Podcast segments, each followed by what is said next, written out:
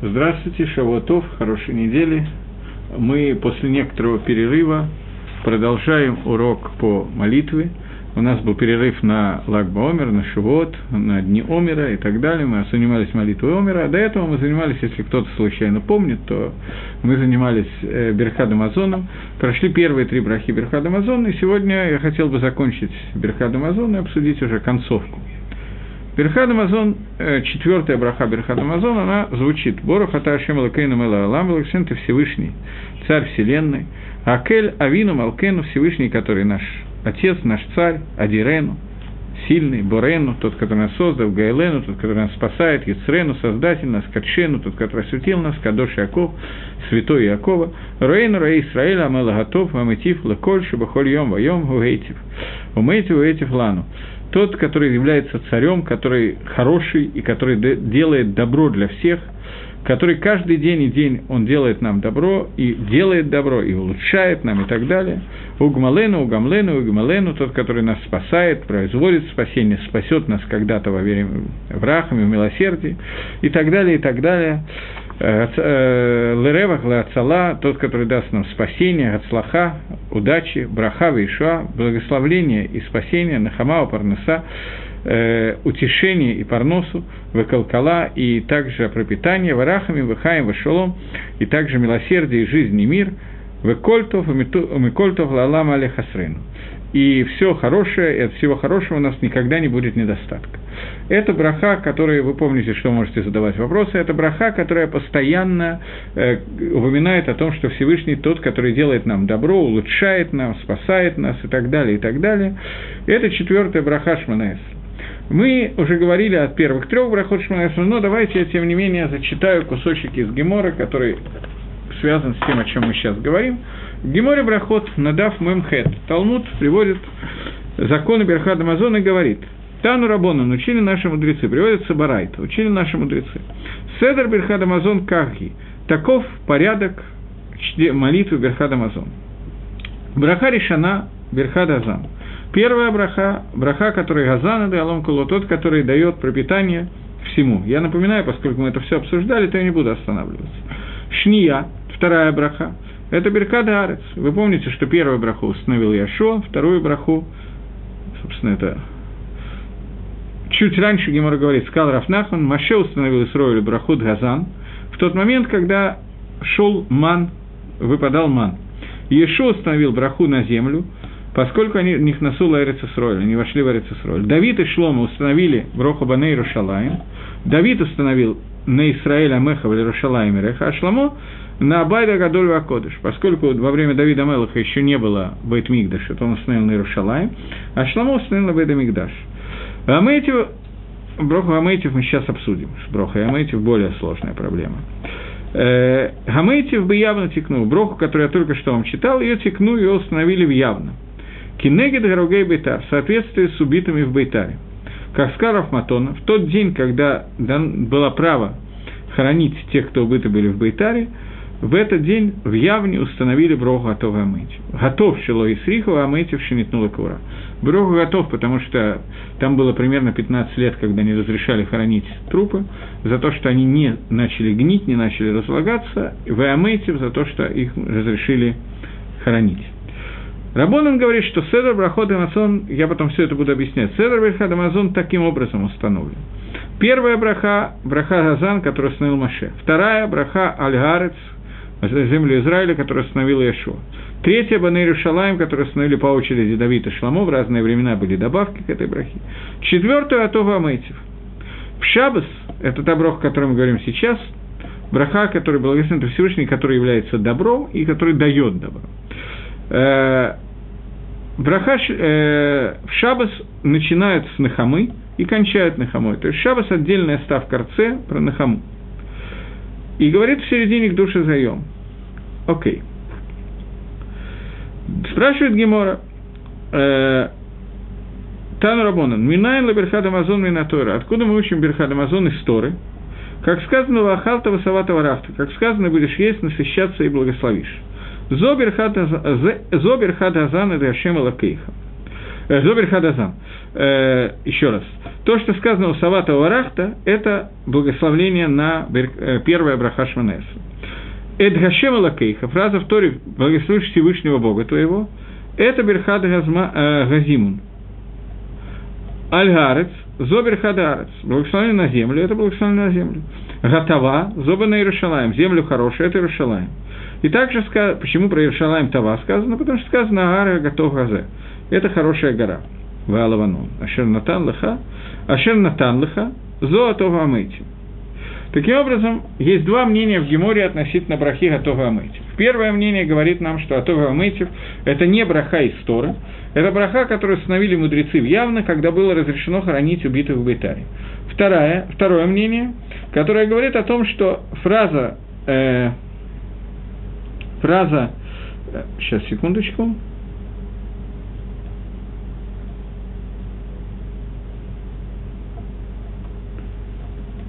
э, Ашер Натан Лыха, фраза истории, которую он дал тебе, это Ватов Амытив.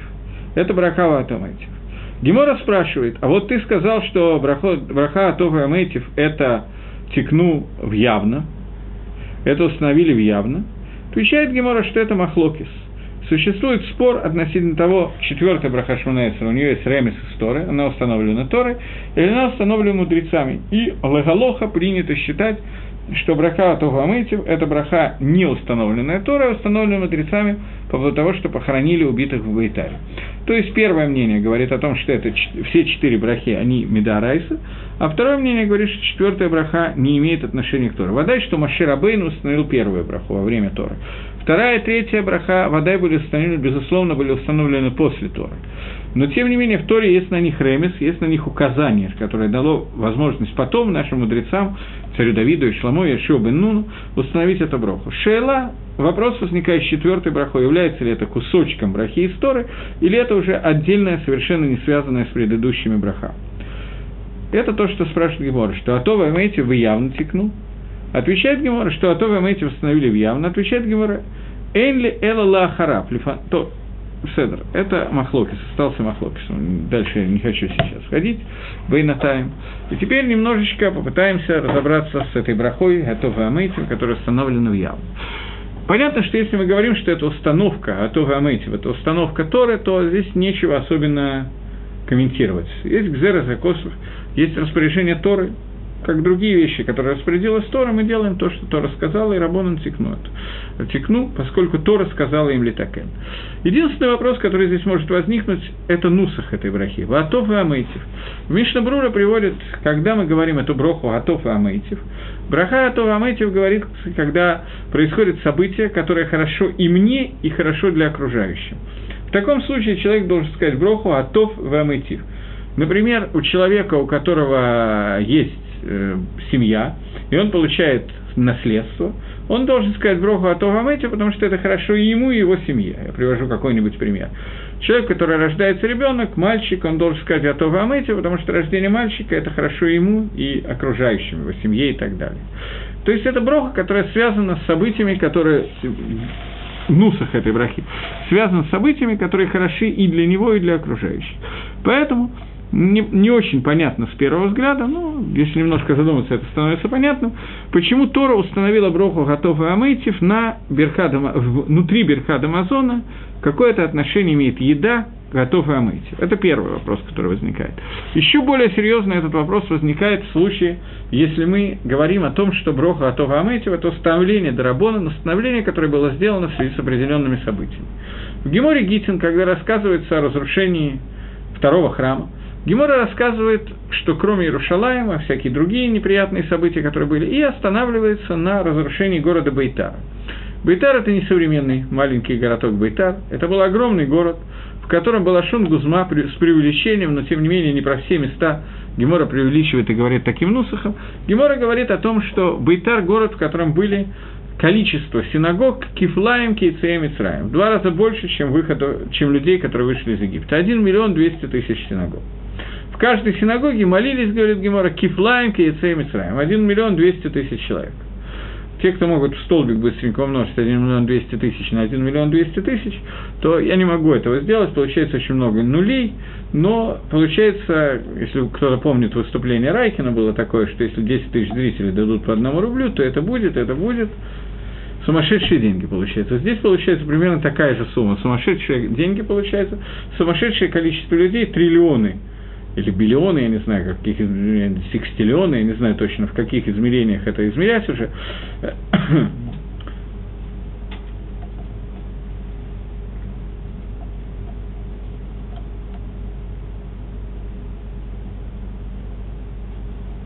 На рождение девочки не говорят. Меня спрашивают, на рождение девочки говорят или не говорят, а то Гамейтив не говорят. Продолжение вопроса. Но если бы не рождались девочки, то кому было бы то? Не было бы тов. Но, тем не менее, существует такая гемора, которая говорит о том, что не может мир существовать без мальчиков и девочек, но хорошо тому, у кого рождаются мальчики, и не очень хорошо тому, которому рождаются девочки. Дальше Гемор объясняет, чем девочки – это такая проблема. Э, поскольку я не знаю, какого пола спрашивающийся меня человек, то я не буду отвечать на вопрос. Но на самом деле это есть ответ на вопрос, потому что э, мальчик – это большая тава лаалам – всему миру это больше этого, из-за того, что он, изучая Тору, может привлечь определенный дополнительный свет в этот мир и так далее. Девочка, у нее нету своей Торы, ее Тору она должна получить от мужа. С воспитанием девочек есть больше проблем, чем с воспитанием мальчиков и так далее. И Гемора поэтому приводит, что на девочку говорится броха шейхияну, потому что это хорошо ему, но не хорошо для окружающих. Поэтому, то есть не то, что это плохо для окружающих, это нету здесь тавы, поэтому мы говорим на броху на девочку, мы говорим шейхьяну, на мальчика готовы омыть. Понять, когда мы говорим шейхьяну, когда готовы омыть, это не так легко. Меня сейчас интересует Нуса готовы омыть исключительно по той причине, что он каким-то образом попал в Берхад Амазон, и я бы хотел попасть, как, понять, какая связь Бейтара, скажем, с Берхад Амазон. Поэтому давайте попытаемся сконцентрироваться на этом и продолжим.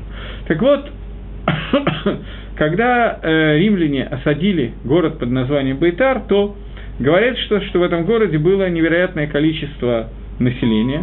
Мы посчитали, что несколько секстиллионов человек, 1 миллион 200 тысяч умножить на 1 миллион 200 тысяч, то есть очень много, если точно посчитать.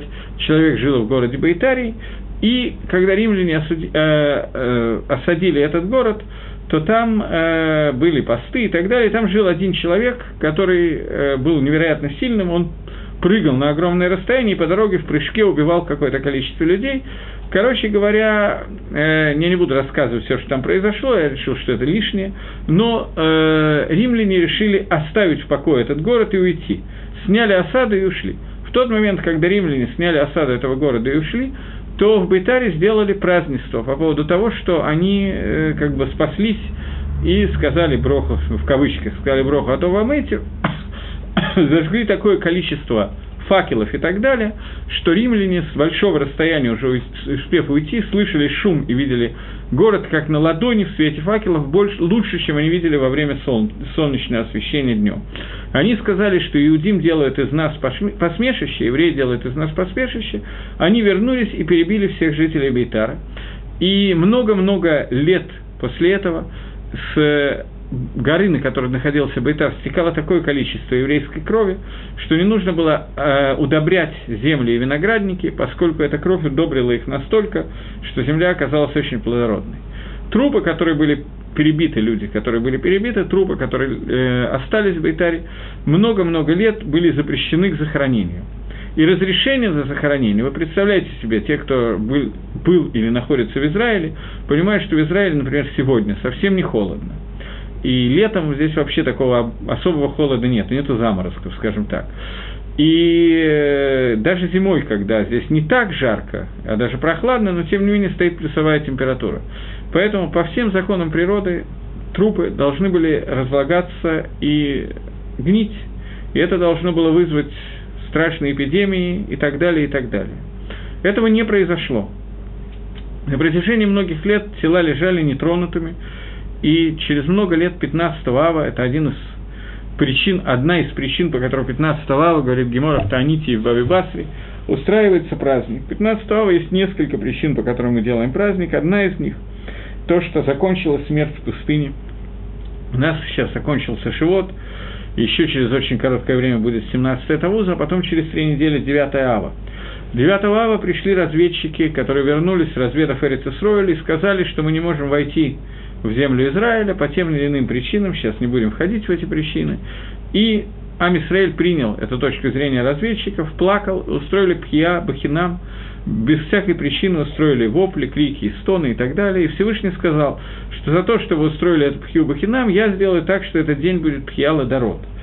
И все поколение, на все поколения будет э, этот день траура, и так оно сегодня и есть, в этот день разрушенного храма. И, начиная со следующего Тишебиава, в этот день евреи ложили, вырывали себе могилы, говорит Гемора в Басри, ложились в, могиле, в могилы и оставались там лежать до утра. Утром те, кто просыпался, те просыпались, те, кто не просыпались, те не просыпались. И э, те, кто остались живых, закапывали тех, кто умирал.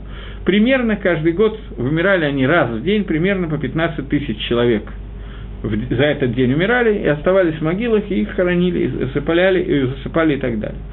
В последний сороковой год э, евреи проснулись и видят, что никто не умер.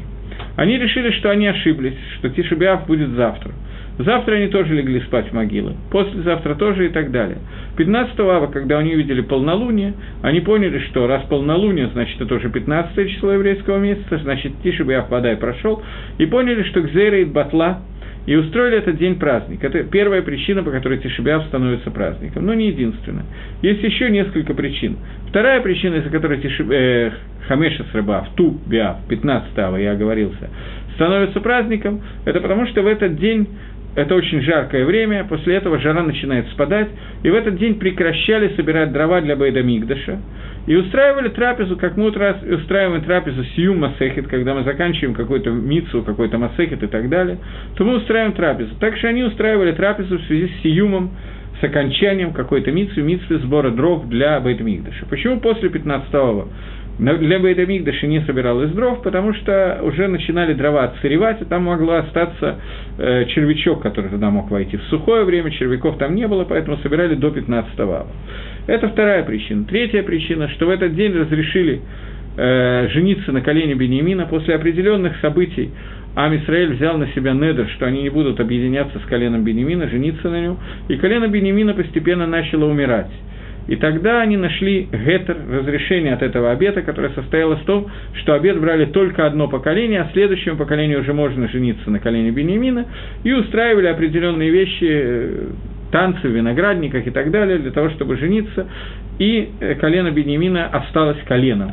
Это из-за этого тоже устроили еще один одна сиба, еще одна причина этого праздника.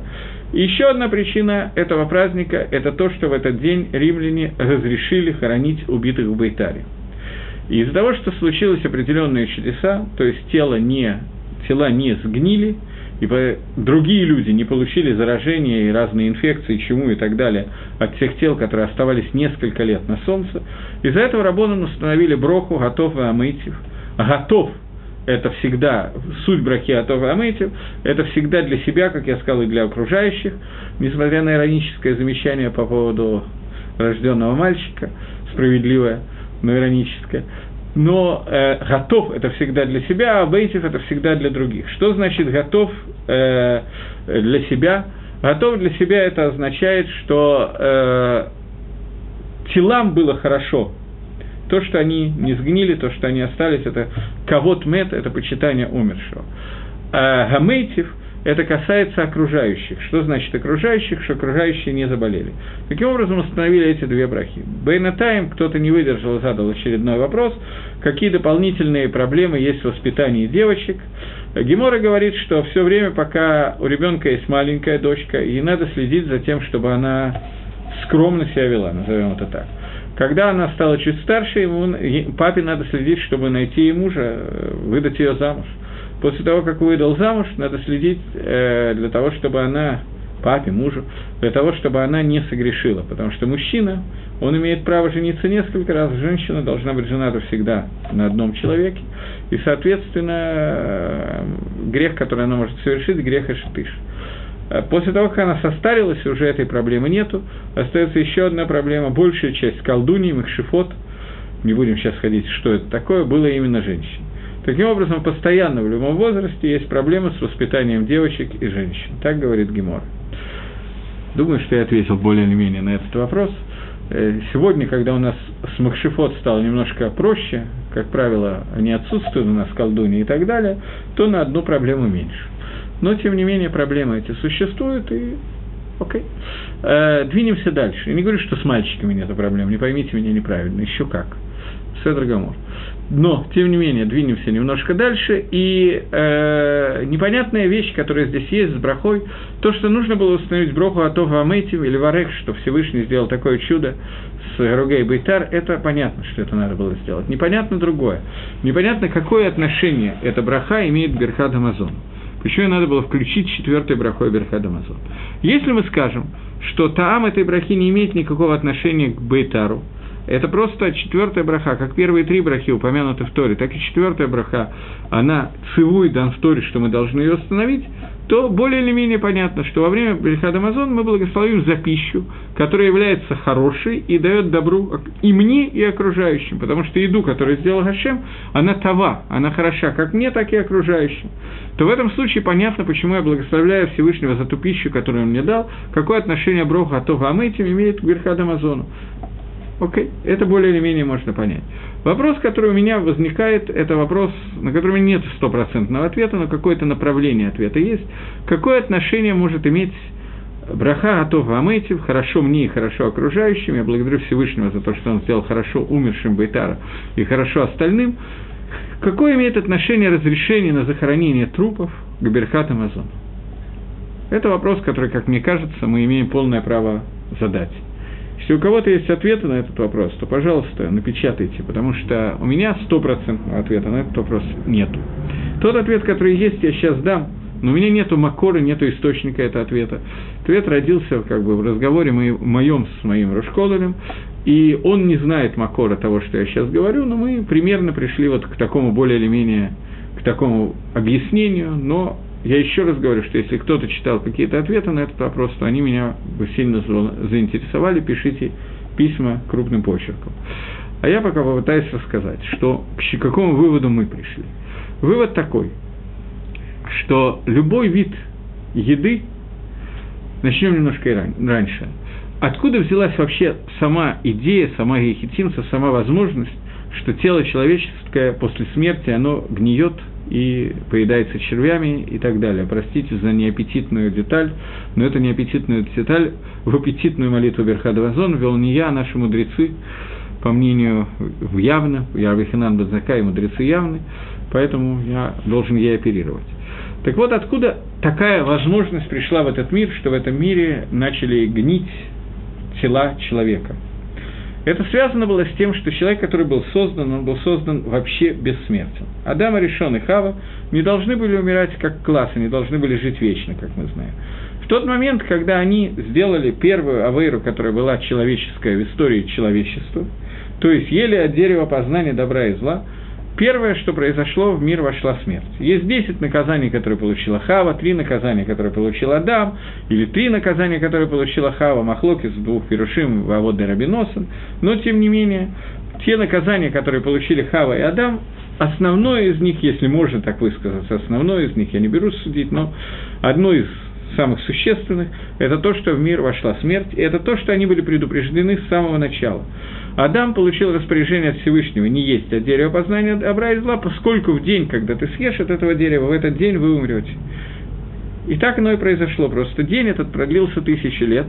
Элиф Шаним, Бейнейха, Киематмоль, Шавар. В Елим сказано, что день один в глазах твоих Всевышний, э, тысяча лет в глазах твоих Всевышний, как день один, который прошел. Адам прожил до 930 дней, должен был дожить до тысячи лет, извините, не дней, а лет. Но 70 лет он подарил царю Давиду, который прожил 70 лет, поэтому умер в возрасте 930 лет, но это один день в глазах Всевышнего. Он должен быть абсолютно был бессмертным, он должен был не умирать никогда, и такого понятия, как гниение тела, это понятие, которое не должно было войти в мир. Каким образом оно вошло в этот мир? Через какую авейру? Авейру, связанную с едой, с тем, что он ел от дерева познания добра и зла. Эта еда была и в буквальном, и в переносном смысле. Мы уже обсуждали, когда говорили о шабате и о кашруте, я, по-моему, немножечко говорил, когда говорил о Берхад Амазон, о том, что еда, которую человек ест, это не просто должна быть для того, чтобы получить некоторую энергетику, для того, чтобы человек был в состоянии делать какие-то действия, зарядку, пробежаться, сходить в колор, получить Тору и так далее, еда – это намного более высокая материя. Еда – это соединение материального мира, который есть вовне, который мы видим, с тем духовным, который есть внутри человека, и человек должен поднять рейш и хетный сусот к душе, 288 нацисот к душе, осколков святости, которые Хашем оставил в этом мире, человек должен их поднять. Изначально Адам решен, когда он был создан, он поднимал это не только с помощью еды. Адам написано, что он давал имена всем животным. И давая имя каждому животному, он поднимал ту нацису, которая была, то искру, которая была в этом животном, и совмещал его с верхними мирами, соответствующие этому животному, и соединял их. Таким образом он поднимал. Любое животное, которое он давал имя, оно соединялось с Творцом. И это соединение произошло в мире, который называется хай животное, но не произошло в мире, который называется минералы и растения. Поэтому животные, Адам, были запрещены Адаму в пище животные. Он не мог сам делать шхит, он не мог резать. Он они были ему запрещены. Есть мидраж, который говорит, что Адам, э, ангелы э, кормили его мясом, но это мясо, то, а, а, я не буду в это входить. Почему именно 288? Хороший вопрос. А сколько вам бы хотелось? Я, честно говоря, не могу точно ответить на этот вопрос, но их 288 на 600 к душе. Откуда они взялись? Это сложно очень ответить, я не, буду входить в это. Э, так вот, и э, меня же тянет, когда вы спрашиваете входить, нечестно. Окей, это действительно сложно ответить. Так вот, и э, когда Адам надавал имена, давал имена животным, то он поднимал те искры, которые соответствовали этому животному, и соединял их с какими-то очень высокими сферот, с духовными мирами, которым они соответствовали, выполнял то, для чего они были созданы. С растениями он это не делал, поэтому растения у него оставались на другом уровне, он должен был э, растениям сам э, исправлять растения путем еды, за исключением одного дерева познания добра и зла, которое он не должен был есть, по причине, которую мы уже несколько раз обсуждали, поэтому не буду входить сейчас в это обсуждение. Животные, которые были в первые шесть дней творения, до того, как Адам согрешил, и животные тоже ели от дерева сопознания, они находились на уровне выше, чем я никого не хочу обидеть, выше, чем наш уровень сегодня. Выше по духовному уровню, я не, не имею в виду по уровню умственному, это я не знаю точно, но по духовному уровню они находились выше, чем мы, и иногда такие животные оказывались э, после шести дней творения тоже. Поэтому Рамхаль пишет про известную историю, которая случилась с одним осликом. Ослик, который принадлежал Тане, Тане по имени Раби Пинхас бен. У него был осел, который э, его украли разбойники, и этот осел они его пытались накормить, а он отказывался кушать.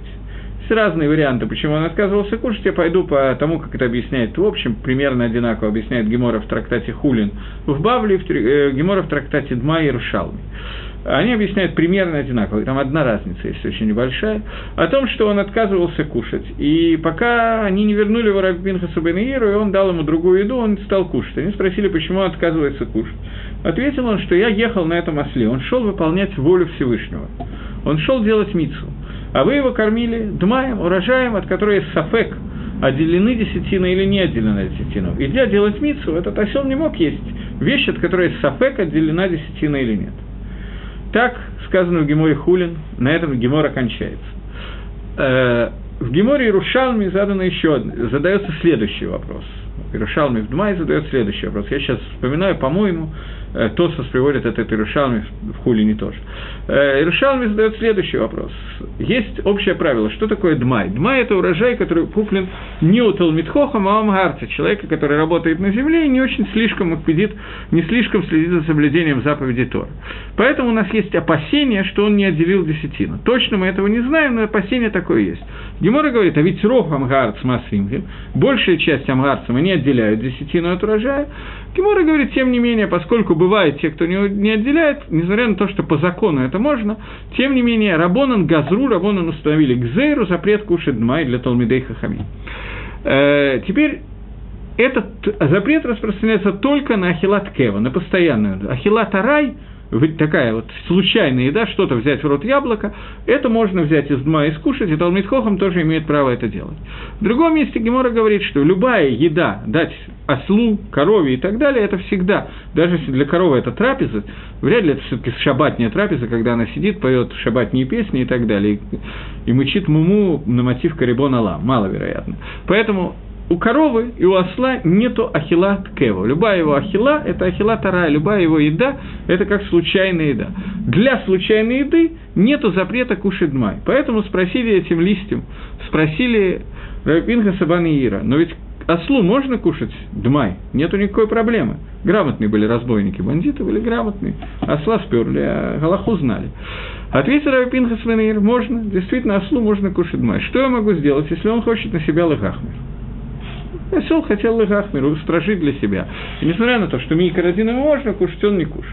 И на этом Гемора кончается. Рамхаль в книжке Каванот Ашем, Каванот Тфила, Рамхаль пишет о том, что осел Рави Пинхаса Бемира находился на уровне э, животных до того, как они ели от дерева познания добра и зла вместе с Адамом Решоном. Он находился на уровне, когда он понимал мицвод, понимал масрот и так далее. Как это было, не спрашивайте меня. Я понимаю так же, как и вы. Мне не важно сейчас, как это происходило, мне важно, что нас хочет научить этот Мидраш, это Гемора, это Рамхаль и так далее. То есть к душе, святости этих животных, их нацисот были такие, их искры к душе были такие, что Адам решен их не должен был есть их для того, чтобы поднять их искры, он поднимал их другим способом. Сегодня мы этого не можем делать. После того, как Адам ел от дерева познания добра и зла, после, еще через какое-то время, либо Ноху, либо Ноху, Паштус, разрешили животные в пище, когда им было сказано, сколько чистых животных, сколько нечистых брать, то они были разрешены Ноху в пище. На то, что я говорю, есть одна кушья, я уже ее, ее коснулся и сказал, что есть мидраж, который рассказывает, что ангелы кормили Адама мясом, в Ганедане и э, давали ему вино, которое хранилось, э, вино, которое было сделано, я не знаю, но долго оно храниться не очень могло, это было все в первый день, когда Адам был создан, но тем не менее ангелы поили его вином, давали ему мясо, клали ему прямо в рот и так далее. То есть э, Здесь есть некоторые стира, некоторые противоречия, которые решаются, Ахронимия решает тем, что до того, как Адама выгнали из э, Ганедана, до изгнания, до Галута, он э, мог кушать животных, после этого не мог. Здесь есть некоторые противоречия с тем, что я говорю из, от Рамхали, но оставим сейчас это в покое. Э, хотя кушья существует.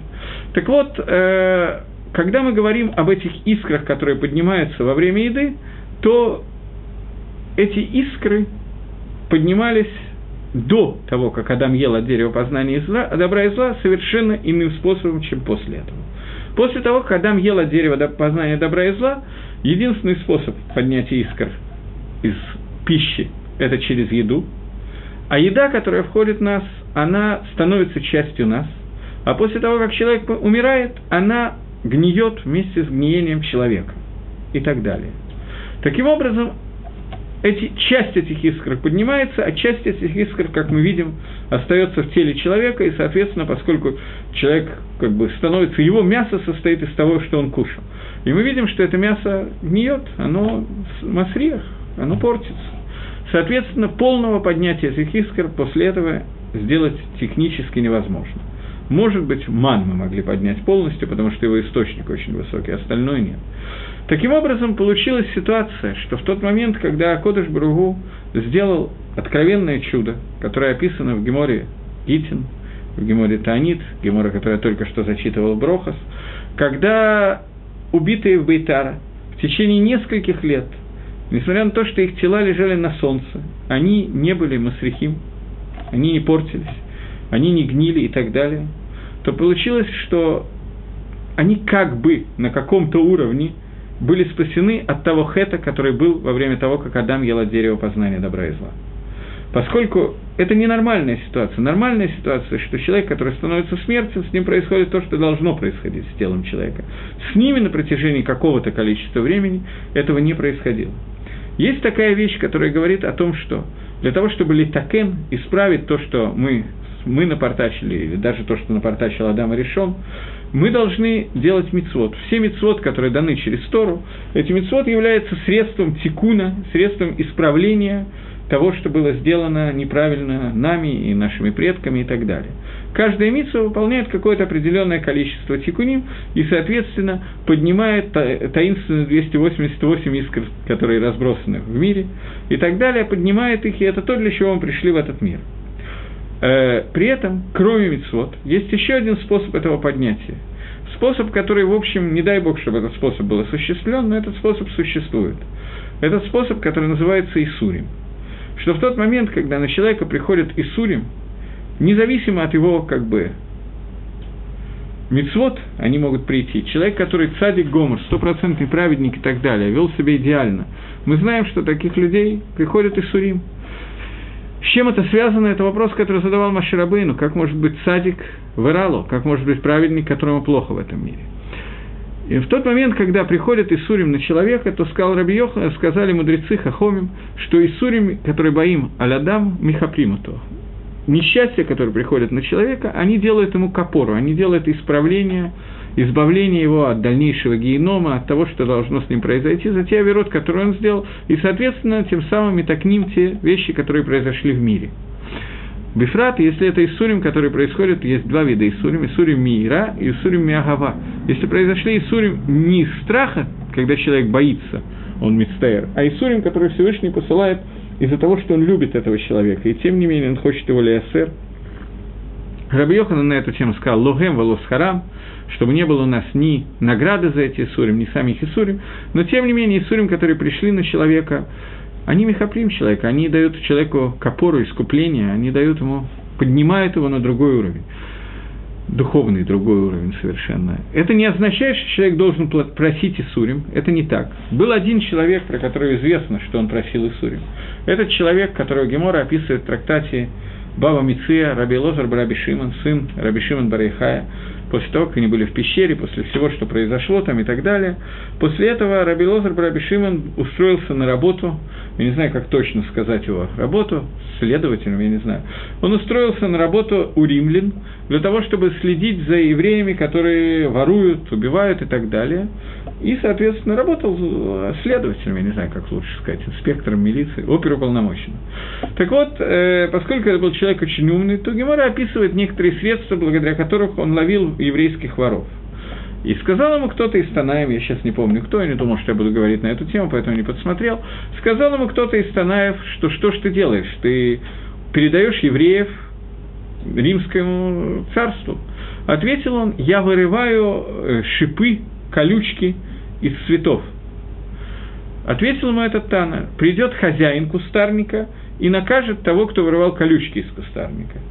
Ты делаешь вещь, которая запрещена. Раби Лозар Раби Шимон принял эту шуту, понял, что он ошибался, и он хазар Батшува.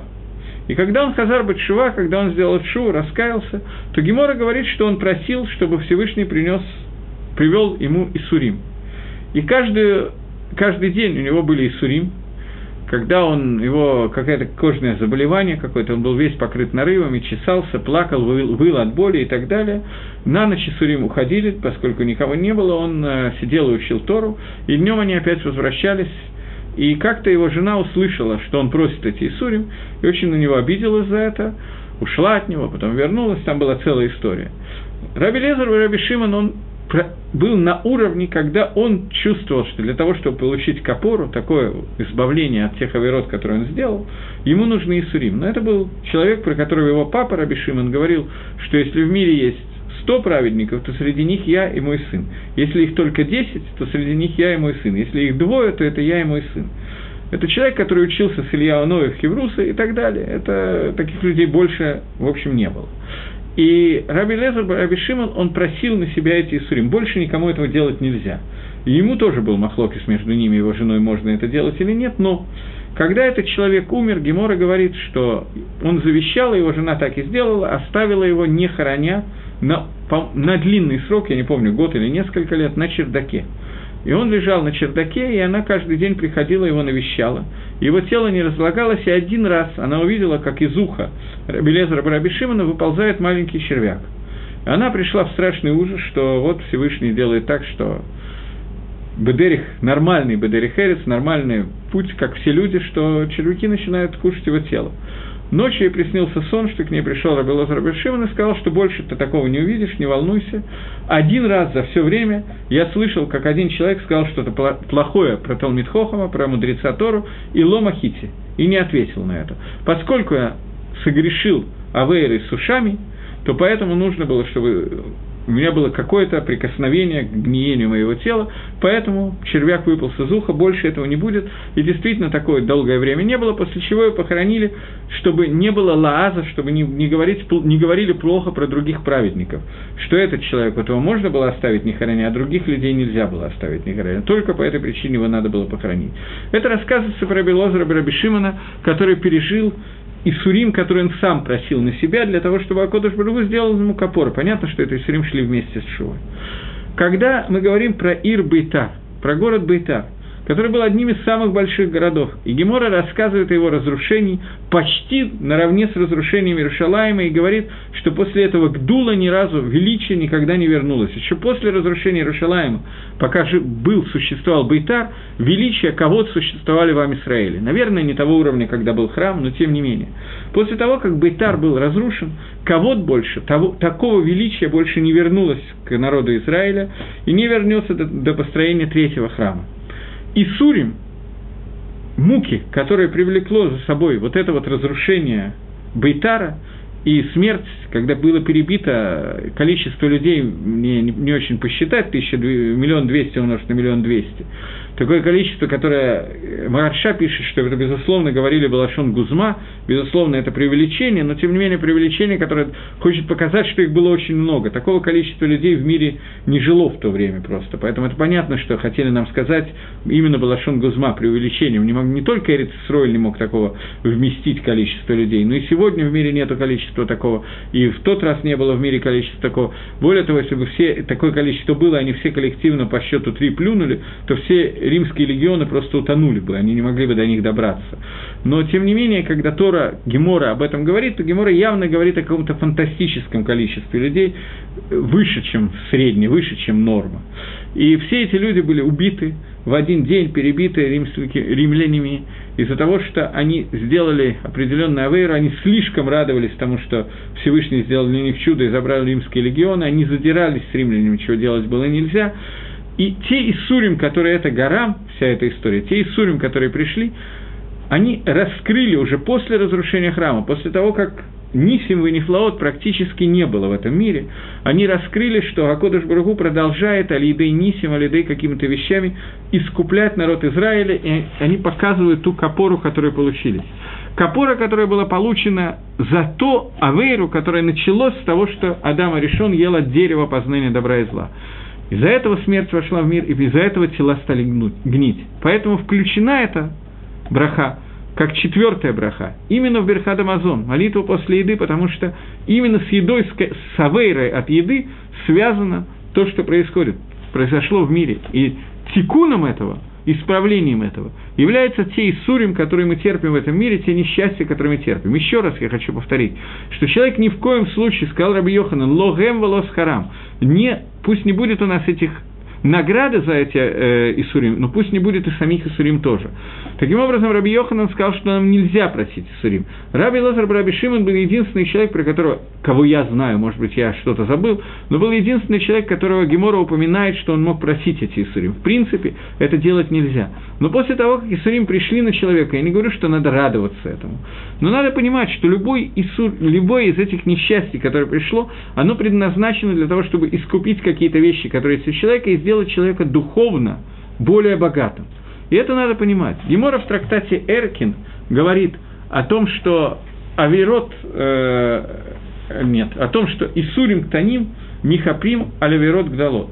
Маленькие, мелкие Исурим, они делают так, Всевышний их приводит в этот мир, для того, чтобы они давали копору искупления от больших Аверот. Гемора приводит пример этому, которому я бы сам даже не воспринял, как какое-то несчастье. Тем не менее, Гемора его приводит как пример Сурим к Таним, который Михаприм или Верот Гдалот.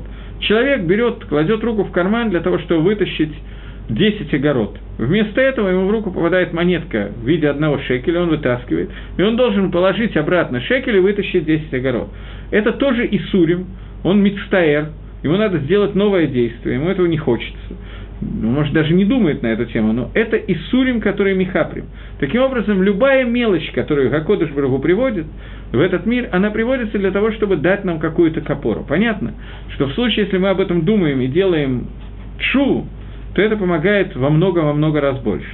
Но, тем не менее, Бейтар здесь Мирумас в молитве Берхад Амазон, Мирумас, что Исурим, которые пришли, было раскрыто после того, как дано, было дано возможность похоронить э, Груга и Бейтар, убитых в Бейтаре, после этого раскрылось, что они до какой-то степени, я не говорю, что полностью, безусловно, это не так, но до какой-то степени они взяли и Кипру искупили, хет, который был, когда ели от дерева познания добра и зла, потому что любая еда, которую мы едим, она мы не можем до конца поднять эти нацисот к душе, эти искры святости, и мы это видим во время того, как тело человека, принявшее ту еду, которую он ел, оно вместе с этой едой гниет после смерти.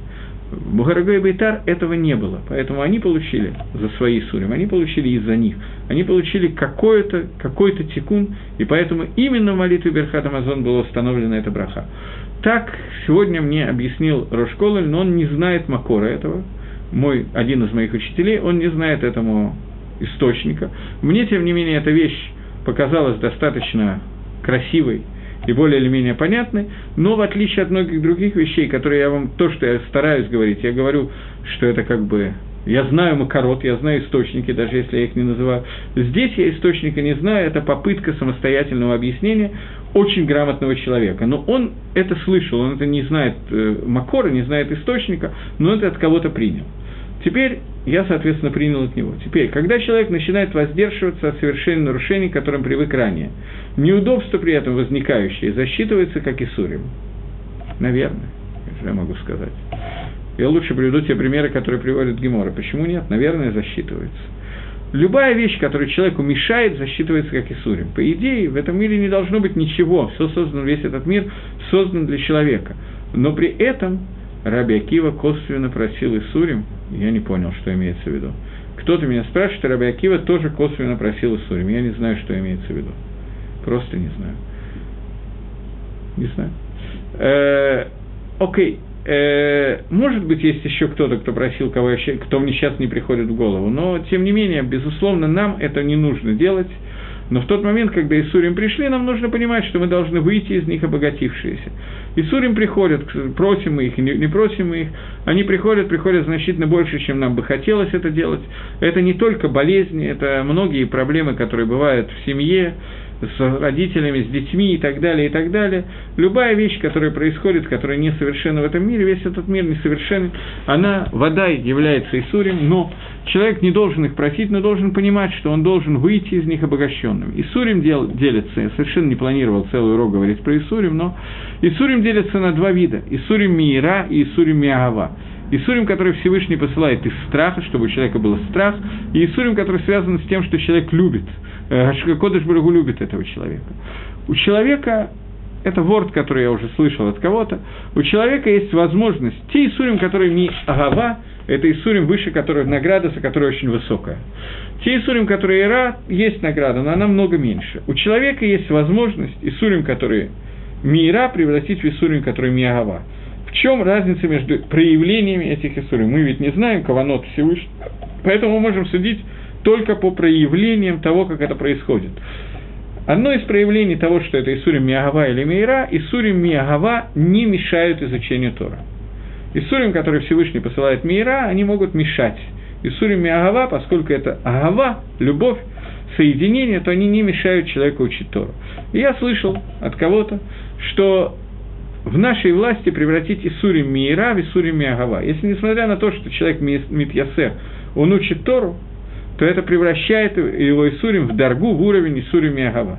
И я видел людей, которые пытались это делать, у кого-то это получалось, у кого-то это не получалось. Понятно, что когда у человека есть проблемы, то учиться, сосредоточиться и так далее, это одна из самых сложных вещей, которые могут быть. И тем не менее, я знаком с людьми, которые я бы никогда бы не подумал, что у них происходит то, что они, у них происходит, когда они учатся.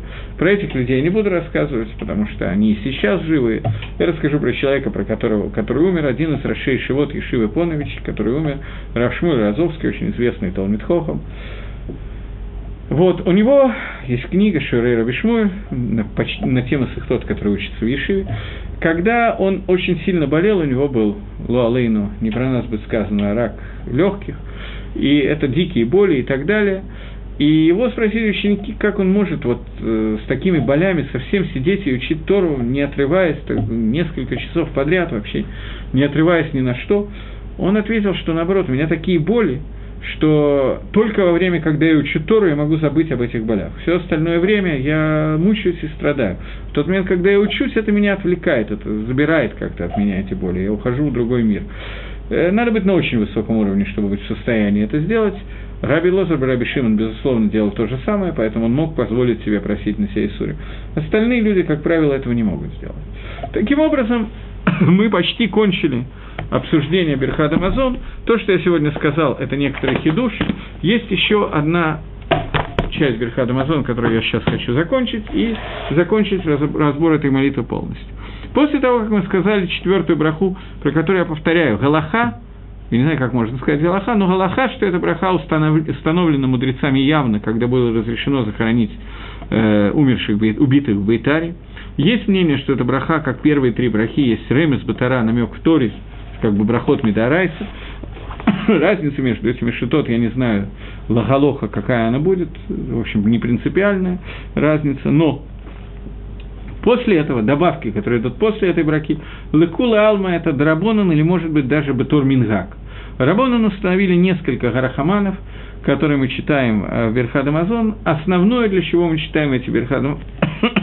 эти гарахаманы, это такана для того, чтобы внутри них благословить хозяина дома – чтобы Мишум Дери Херец, я пришел кому-то в гости, мне дали хорошо покушать, я поел, попил, отлично себя чувствую, чтобы у меня была возможность поблагодарить за то, что мне дали, поэтому установили эти грахаманы, внутри которых э, входит грахаман благословления на хозяина дома. В принципе, все эти грахаманы можно говорить не только этим нусахом, но и другим нусахом, и можно вообще не говорить. Это мингак Баалма, обычный мингак. Но, тем не менее, у нас принято э, благословлять Всевышнего и говорить Гарахаман, Гуим лох алейну лалам милосердный, он будет царствовать на нас, над нами во веки веков. Это просьба раскрытия Всевышнего. Э, я не знаю, меня спрашивают, почему же Раби Йохан и Раби Лозар не были рады Исримиава в трактате Брахот. Раби Йоханан сказал «Логем волос харам». Он не, не сказано, что он не был рад этим Исурим. После того, как они пришли, уже все равно нечего делать. Можно только радоваться, что будет, э, ты пойдешь на более высокий уровень. Но в тот момент, когда их нету, нельзя их просить. Поэтому Раби Йоханан сказал, что я желаю, чтобы были не они, ни награда за них. Это то, что сказал Раби Йоханан. Хахомим там сказали, что это очень, большая, очень большой тикун, очень большая вещь, эти Исурим. А Раби Йоханан ему сказал, логем волос харам, галвай, чтобы их не было, было бы хорошо, если их не было. В тот момент, когда они пришли, не было сказано, что Раби Йоханан не был рад. Может быть, он и не был рад, я не знаю. Но когда Исурим проходит, вода, что Раби Йоханан от них поднимался на очень высокий уровень, в отличие от большей части людей сегодня – которые не радуются, когда приходит Исурим, но и не поднимаются на какой-то уровень. Э, мы должны попытаться исполнить, с помощью этих Исурим мы должны подняться, мы должны почувствовать это, мы должны начать учить Тору на более серьезном уровне и так далее. Раби Йоханан все это делал, а радости от того, что человеку плохо, не надо испытывать радости в этот момент. Так вот, следующий Гарахаман, Гарахаман ует Барек Башимаем Варец, Гарахаман милосердный, пусть он будет благословлен на небе и на земле. Рахаману Иштабах Ладор Даим. Э, Рахаман, он будет э, Иштабах, прославляться во веки веков и так далее, и так далее. Я не буду читать все Рахаманы, но часть. Рахаман гуй парнасену бахават. Милосердный даст нам парнасу быковод, чтобы не было безайона в тот момент, когда мы получаем парнасу и так далее. Э, Гарахаману Ишбору Лейну Миальцеварейну, милосердный, он э, разобьет наш оль, наше ермо с нашей э, э, шеи и приведет нас в большом количестве в нашу землю, он пошлет нас нам броху на этот дом, на этот стол и на этого хозяина. После этого идет ставка благодарности и рацион, э, который благословляет на хозяина дома, для мужчины и для женщины это разное. Поэтому принято, что когда э, ели три или больше человек – то в это время кто-то ведет Мизумин, и Мизумин ведет не хозяин дома, тот, кто ведет молитву Верхат а ведет кто-то из гостей для того, чтобы он мог вслух прочитать этот Иерацон относительно хозяина дома, с пожеланием, с благословлением, чтобы у хозяина дома были нахасим близко к городу, чтобы он был богатый, обеспеченный и так далее, чтобы он не потребовал, э, ему не потребовалось получать сдоку, и чтобы у него не было никаких авирот и так далее, и так далее. После этого идет э, Грахаман благословление на родителей, на детей и так далее. Я еще раз повторяю, что все эти Грахаманы не являются обязательными. Я считаю, по тому нусаху, который есть у нас, у Кадмоним, например, в Сидуре явится совершенно другой нусах этих Грахаманов. Это не является принципиальной вещью, и я даже видел людей, которые не считают Грахаманы вообще у себя дома, только в гостях для того, чтобы благословить хозяина дома. Э, в общем, кроме вставки Гарахаман на Шаббат, на Йомтов и на Рашходыш, э, в общем, мы закончили Берхад Амазон практически. И последний Гарахаман, которым он заканчивается, это Гараман Гуискену Лимода Машиях, Велахай Аламаба. Мы просим Всевышнего, чтобы он сделал так, чтобы мы низке увидеть Всевышнего, увидеть Машеха, увидеть жизнь будущего мира. И дальше есть различия между Шаббатом и Холем, между будним днем и Шаббатом пусть увеличит Ишиот Малкейну, Всевышний пусть он увеличит спасение царя нашего, и Асахесатлем Шихола Давид Лазару Талам и так далее. В шаббат мы говорим Мигдоль, в другие дни мы говорим Магдиль, э, в будние дни мы говорим Магдиль. Это цитата, которая употреблена в Танахе дважды, один раз в Шмуэле, в книге Шмуэля, другой раз в Дгилеме. В Дгилеме она употреблена, до, ее написал и в том, и в другом, 18-й псалом, если я не ошибаюсь, и в Шмуэле это тоже